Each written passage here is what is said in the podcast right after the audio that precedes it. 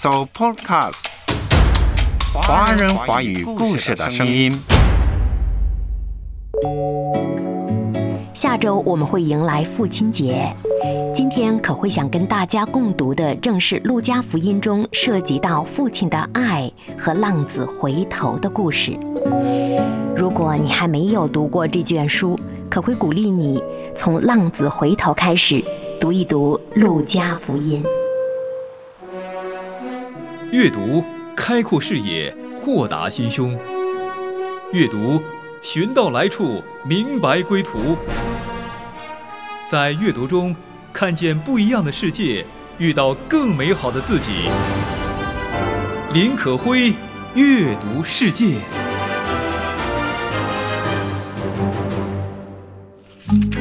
路加福音是世界上最优美的著作。法国十九世纪著名哲学家欧内斯特·勒南所说：“读路加福音，让我感知到恩典，以及我们不能做任何事叫神爱我们更多。恩典也意味着我们不能做任何事叫神少爱我们一些。”神学家杨斐利所言。家人你好，这里是阅读世界。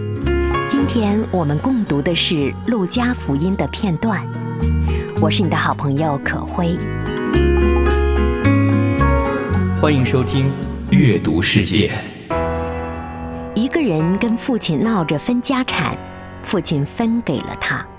他变卖家产后，到外地寻找快乐自由，不久便把财产挥霍一空。穷困潦倒之际，又遭遇到大饥荒，只好给人家放猪，甚至跟猪一起抢豆荚吃，人家都不给他。醒悟过来后，他决定回乡向父亲认错，哪怕给父亲当个雇工，也比在外面被饿死的好。他往家里走，隔着村庄还远，几乎天天在村口张望着等他回家的父亲，就看见了他。老父亲跑过去拥抱了他，并为他大摆筵席庆祝他的回归。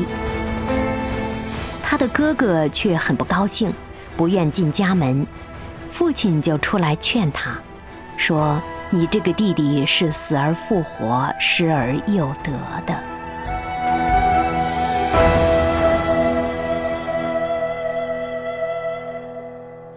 刚刚可会简述的是《路加福音》十五章浪子的比喻的故事。记得神学家杨牧谷曾说。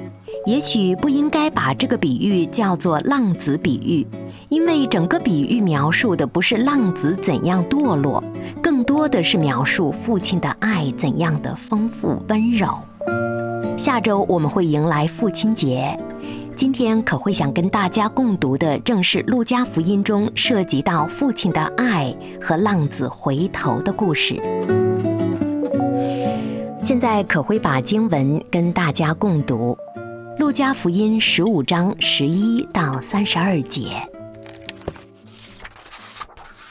耶稣又说：“一个人有两个儿子，小儿子对父亲说：‘父亲，请你把我应得的家业分给我。’他父亲就把产业分给他们。过了不多几日。”小儿子就把他一切所有的都收拾起来，往远方去了，在那里任意放荡，浪费资财，既耗尽了一切所有的，又遇着那地方大遭饥荒，就穷苦起来。于是去投靠那地方的一个人，那人打发他到田里去放猪。他恨不得拿猪所吃的豆荚充饥，也没有人给他。他醒悟过来，就说：“我父亲有多少雇工，口粮有余，我倒在这里饿死吗？我要起来，到我父亲那里去，向他说：父亲，我得罪了天，又得罪了你。”从今以后，我不配称为你的儿子，把我当做一个故宫吧。”于是起来往他父亲那里去。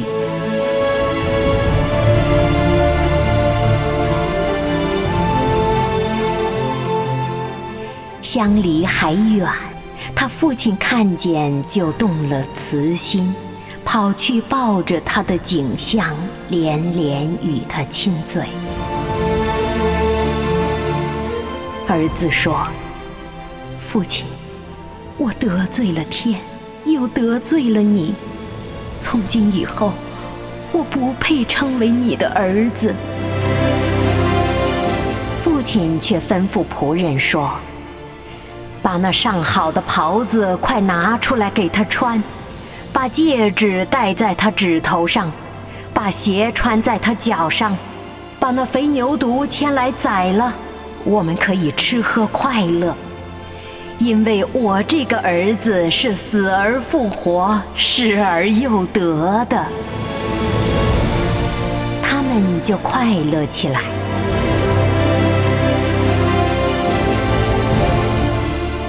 时，大儿子正在田里。他回来离家不远，听见作乐跳舞的声音，便叫过一个仆人来问是什么事。仆人说：“你兄弟来了，你父亲因为得他无灾无病的回来，把肥牛犊宰了。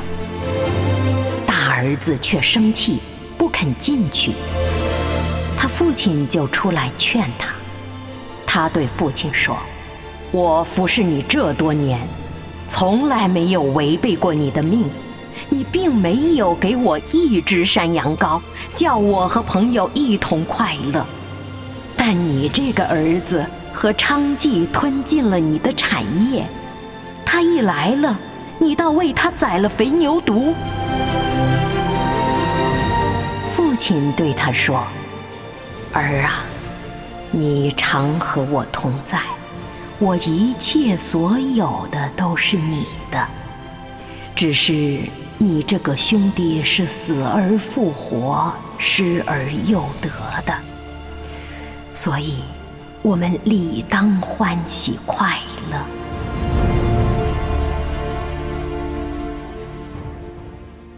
您刚刚听到的是节选自《路加福音》十五章的经文，十一到三十二节，一个很简短的故事，但是文字虽短，却含义隽永，令人回味无穷。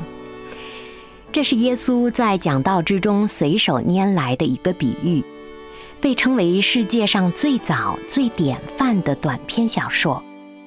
可会记得，中国著名的作家朱维之在主编外国文学史时称，《浪子回头》这篇比喻仅仅用几百个字就阐明人生真理，把三个人物形象、个性写得鲜明生动，结构自然紧密，又经济又动人。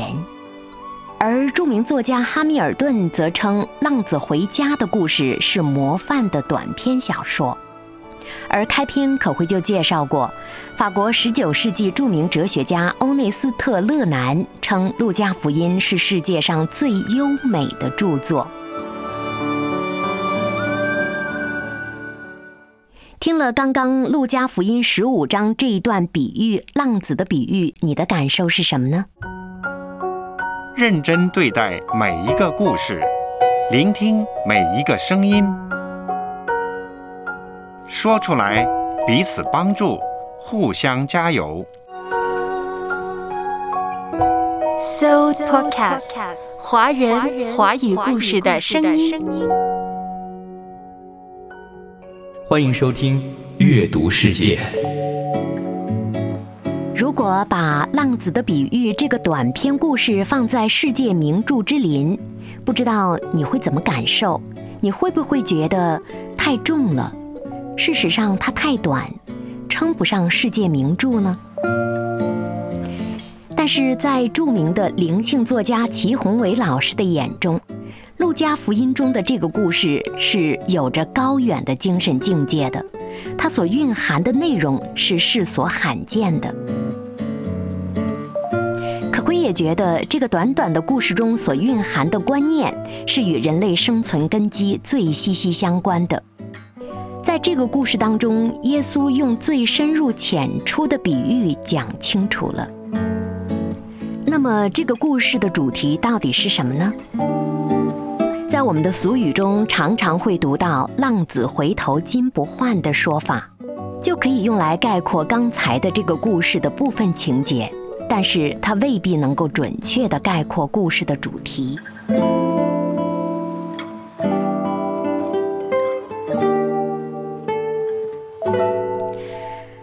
刚的故事当中，耶稣用这个比喻，它其实是有一个背景的。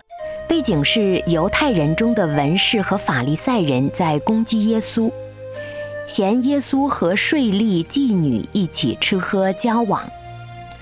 当时耶稣就对着他们，也对着那群税吏和妓女讲了浪子回头的比喻。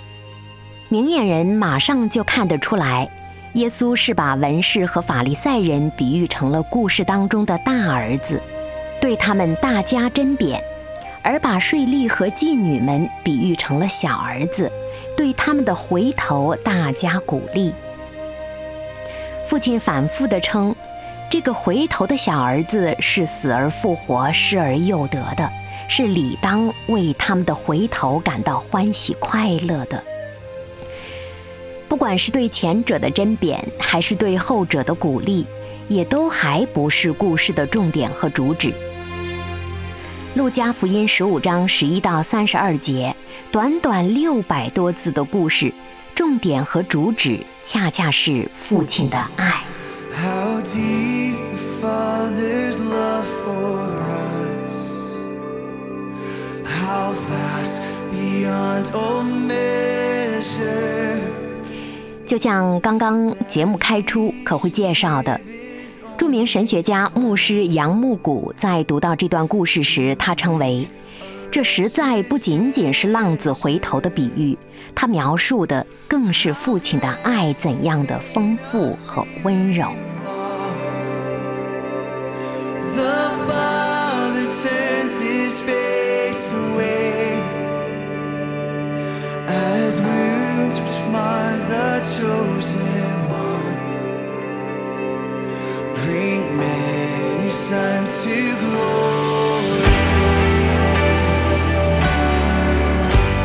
下个周日我们会迎来一年一度的父亲节，这让可会想到了《路加福音》当中这个关于父亲爱的故事。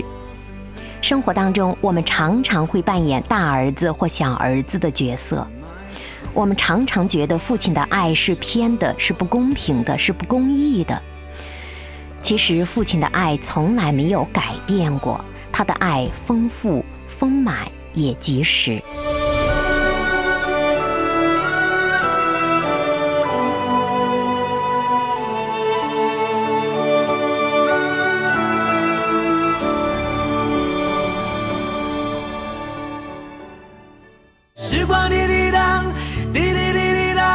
阅读是心灵的旅行，无需排队买票，只要开卷就能畅游天南海北、古今中外。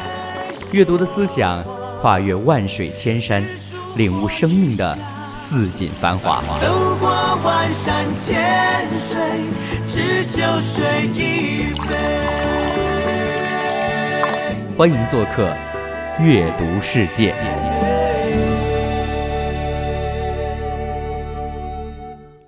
回到刚刚《路加福音》十五章十一到三十二节“浪子回头”的这个比喻，听到这个故事，我们应该马上就晓得，故事中父亲的爱是无边无际的。其实，这个父亲的爱，他是比喻了上帝对我们的爱，天父对失丧儿子的爱。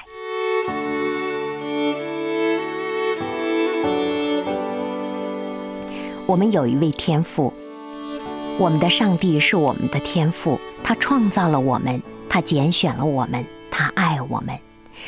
上帝喜悦罪人悔改，他愿意接纳肯悔改的罪人，他也希望所有人和他一同欢喜。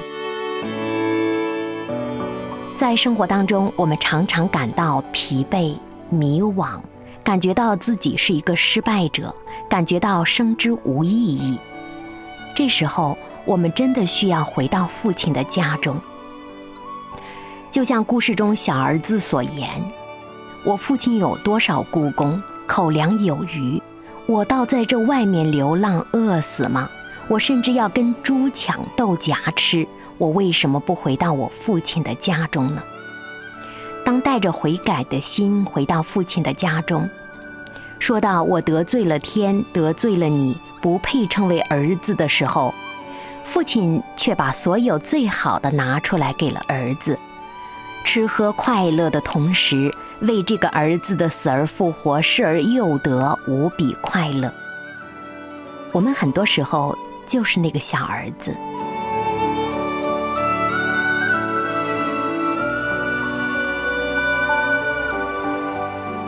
上帝的付出、接纳和爱，是我们从来从来都在渴望着的，这被称为恩典。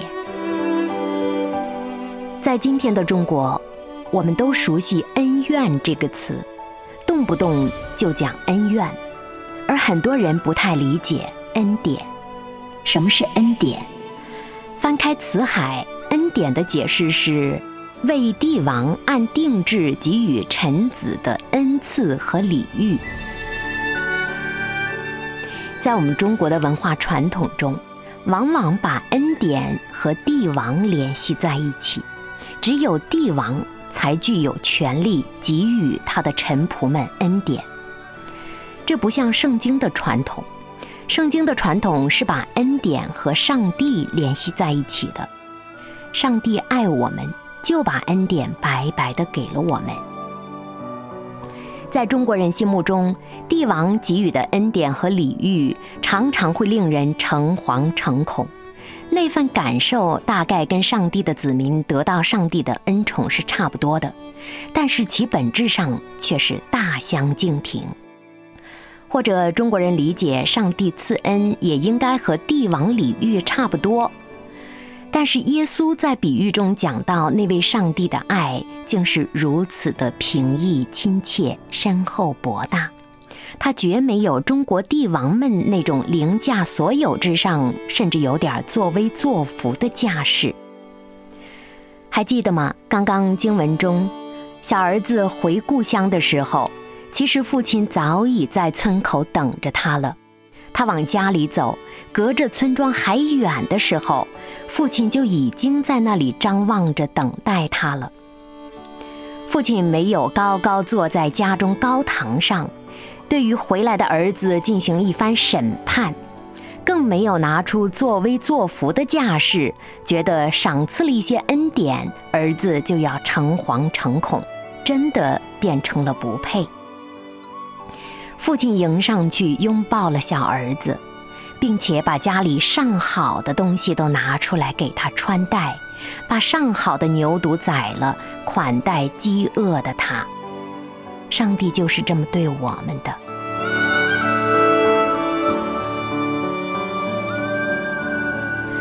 圣经不断用到“恩典”这个词。当可会打开旧约的时候，就会看到有四百多次都在讲耶和华是有恩典的上帝。到了新约，“恩典”这个词就更加是指我们的天父上帝给他的选民、给他的子民的大爱。围绕着我们的天赋爱世人这个话题，我们真的可以勇敢的到他的面前，带着自己的罪，获得我们的天赋给我们的赦罪之恩。约翰福音一章十四节说：“道成了肉身，住在我们中间，充充满满的有恩典，有真理。”这当然还是围绕着这位不可思议的天赋上帝来说的。我们天赋上帝的爱就是这样的。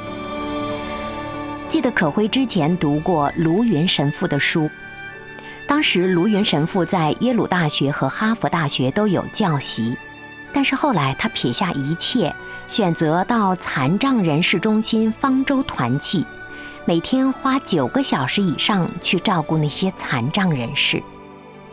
卢云神父写过一本书，叫《浪子回头：一个归家的故事》。在他的书中写道：“如今我则思忖，我是否体会得清楚？其实神在这期间一直在寻找我、认识我、爱我。问题不是我如何寻找神，而是我如何被神寻见。问题不是我如何认识神，而是我如何被神认识。最后，问题不是我如何爱神，而是……”我如何被神爱了？为了我，神眺望远方，寻找我，深愿领我回家。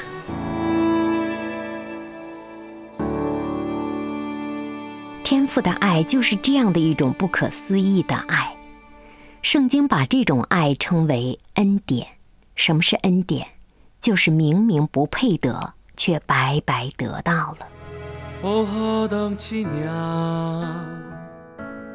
祝你无穷尽的恩典，不计任何代价。你赐给我所有一切，我放开你手，依靠自己，灵魂沉沦在黑暗里，但你从不放弃我。紧紧拥抱我。只要我们回到天父的家中，我们就能得到小儿子所得的那份来自上帝的充充满满的接纳和爱的拥抱。无条件赐给我一切，就算我被你隐藏逃避，但你从不曾离开我。现在我清楚明白，你永不改变的爱。天赋的爱可不是凡俗之爱，更不是情欲之爱、掌控之爱，它是特蕾莎所说的“爱直到受伤之爱”。为了爱我们，天赋上帝把他的独生之子都赐下来了，甚至让他的独生子钉死在十字架上。为了爱我们，天父付出了他极致的爱。你释放我的到自由，我一生一世要敬拜你。神学家杨腓力在他的一本书《恩典多奇异》中动情地描述：“恩典是最令人吃惊、曲折、结局出人意表的一个词。”因为这个世界是一个庞大的无恩系统，人的价值取决于人的所作所为，人自然而然学会了借助符合某些条件来获得爱，也要借助某些条件来付出爱。这个社会就是这样，没有无缘无故的爱，也没有无缘无故的恨。直到那位不可思议的天赋上帝通过恩典的缝隙。使得恩典像 C.S. 路易斯所说的那样滴落下来，并且引导人去发现尚未寻见的花枝芬芳。这时候，我们会发现天赋上帝的爱是澎湃不息的大海，是充满了喜乐的大河。当我们感受到了天赋上帝的这份爱。便会感受到芥菜种一般微小的生命，卑微的生命，在上帝眼中却是无比独特有意义的。生命应该被赋予一种感恩的特征。我们所得到的一切都不是理所当然，乃是上帝白白赐给我们的恩典。现在我清楚明白，你永不改变的爱。从太阳升起到日落，我要宣扬你的恩典。我在黑暗里的时候，你伸出你恩手。从太阳升起到日落，我要赞美你的慈爱。你释放我的到自由，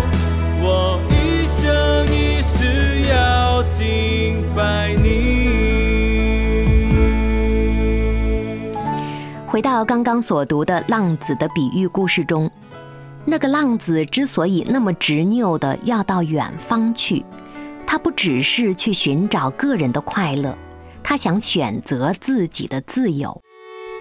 那是一种情欲支配下的自由。他生活在别处，以为得到了所追求的自由，没想到那只是一种蛊惑。当他领悟到了这一点，悔改之后回到父的面前，他才得到了真正的自由。记得之前可会读过两句诗：“我到遥远的地方寻找生活，生活却在身后的院落等我。”一转身，上帝的爱就在我们旁边；一转眼，天父的恩典。就在我们身上。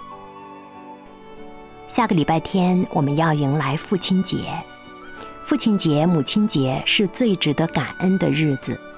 当我们说父亲节快乐和感谢父亲、感谢母亲的时候，别忘了，最应该感恩的是给了我们生命，并且无条件爱我们的那位天父上帝。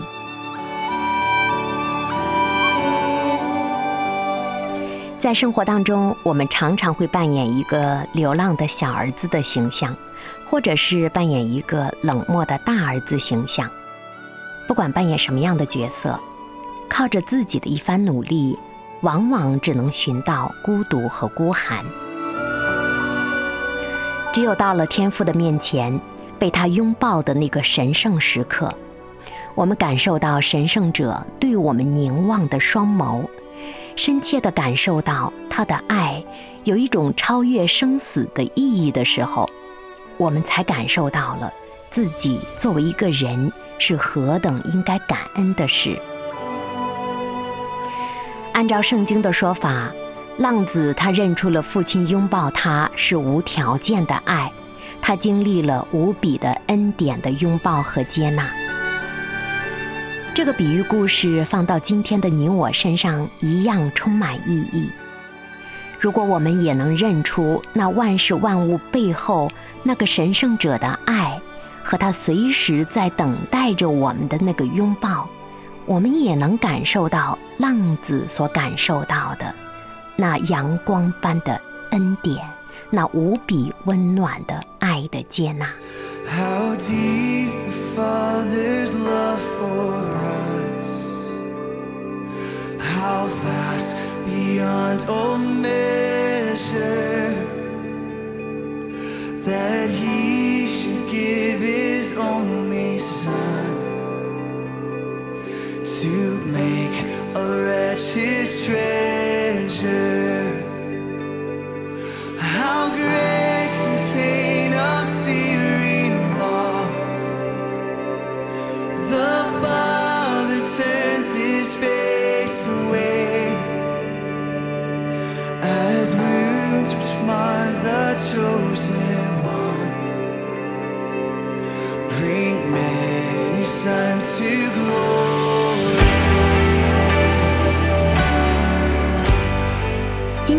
共读的是《路加福音》。《路加福音》被19世纪著名哲学家勒南称为是世界上最优美的著作。如果你还没有读过这卷书，可会鼓励你从《浪子回头》开始读一读《路加福音》。我是你的好朋友可辉，下期再会。